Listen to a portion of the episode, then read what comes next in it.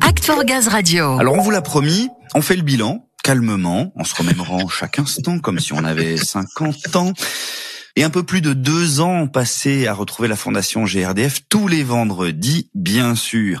Près d'une quarantaine d'interviews, d'associations présentées aussi. 55 soutenus euh, sur l'ensemble du territoire avec une quarantaine de parrains et marraines actifs, plus de 100 salariés mentors de jeunes porteurs de projets. Le mieux pour y revenir et parler des associations, surtout bien sûr, c'est de retrouver Samuel et les membres de l'équipe de la Fondation, une partie en tout cas. Et oui, une partie et une partie qu'on connaît très bien ici. Frédéric Lemonnier, délégué général de la Fondation GRDF. Ça va bien Frédéric? Ça va très bien. Je suis ravie d'être avec vous ce matin. Bonjour à toutes et à tous. Bonjour Samuel. Nous, on est toujours ravis de vous avoir ici. Ravis d'avoir Muriel Chugnot également, responsable de projet avec un S pour cette même fondation. Bonjour Muriel, ça va aussi? Bonjour Samuel, ça va très bien et tellement heureuse de te retrouver et de fêter cette fin d'année avec toi à la radio. On va en profiter ensemble, c'est l'occasion ou jamais. Ce qui nous réunit aujourd'hui, c'est la fin de cette année, de cette belle aventure Act for Gaz Radio aussi, l'occasion de faire un bilan de ces deux années passées ensemble avec ce rendez-vous hebdo incontournable hein, avec la fondation.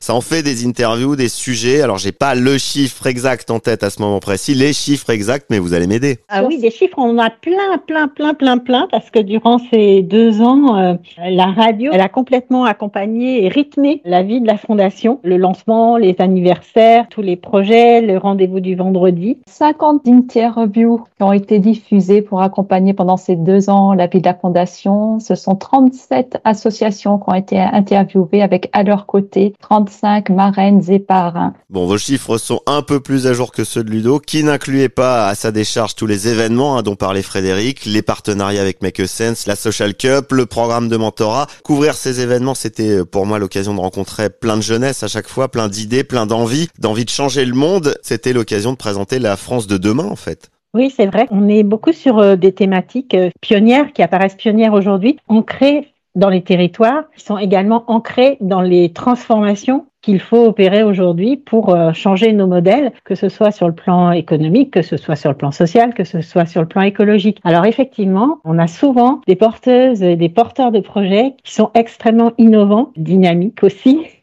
et qui incarnent un engagement et euh, souvent ce sont des personnes euh, assez fantastiques à rencontrer. Oui, alors moi j'ai eu cette chance de découvrir tous ces projets, de partager ce dynamisme euh, dont vous parliez Frédéric, des sourires aussi, 50 sourires, 50 moments de rire, 50 partages de chansons aussi.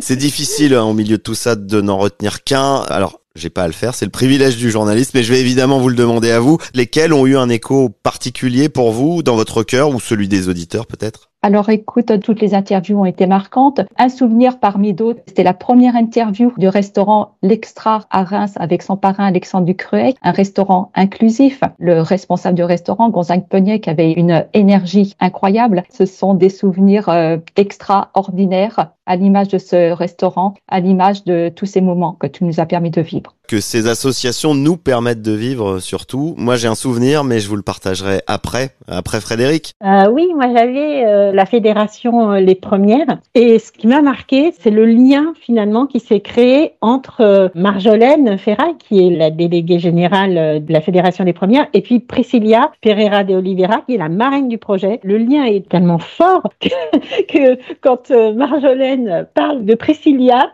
elle parle d'elle comme d'une fée et, elle lui a trouvé des pouvoirs magiques.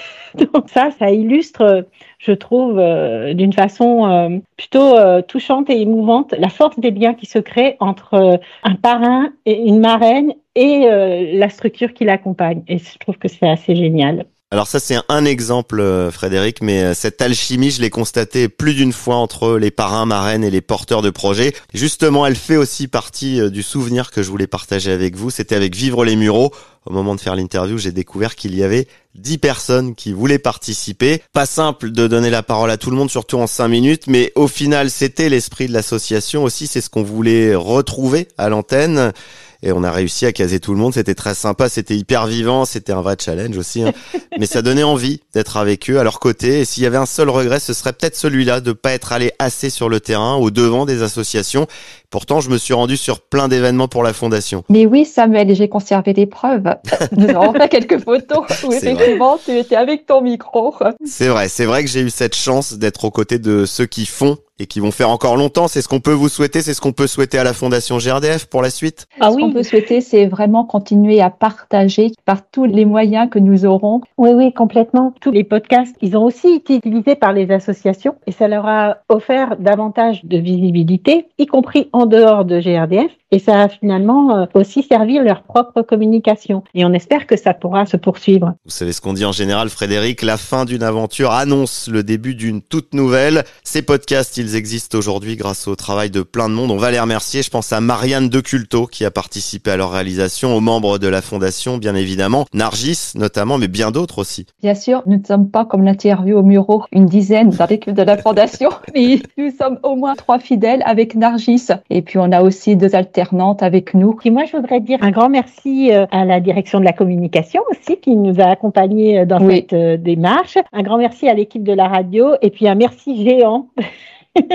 un merci géant à toi, Samuel. Tu as fait un travail formidable pendant ces deux ans, sur tous les podcasts, sur les reportages. Et à chaque fois, c'est tellement vivant. On a l'impression d'y être en vrai et euh, talentueux. voilà, un immense merci à toi pour ces deux ans. On merci Samuel, vraiment un travail d'orfèvre, toujours, toujours réussi. Bon, bah je ne sais pas ce que je vais garder dans tout ça.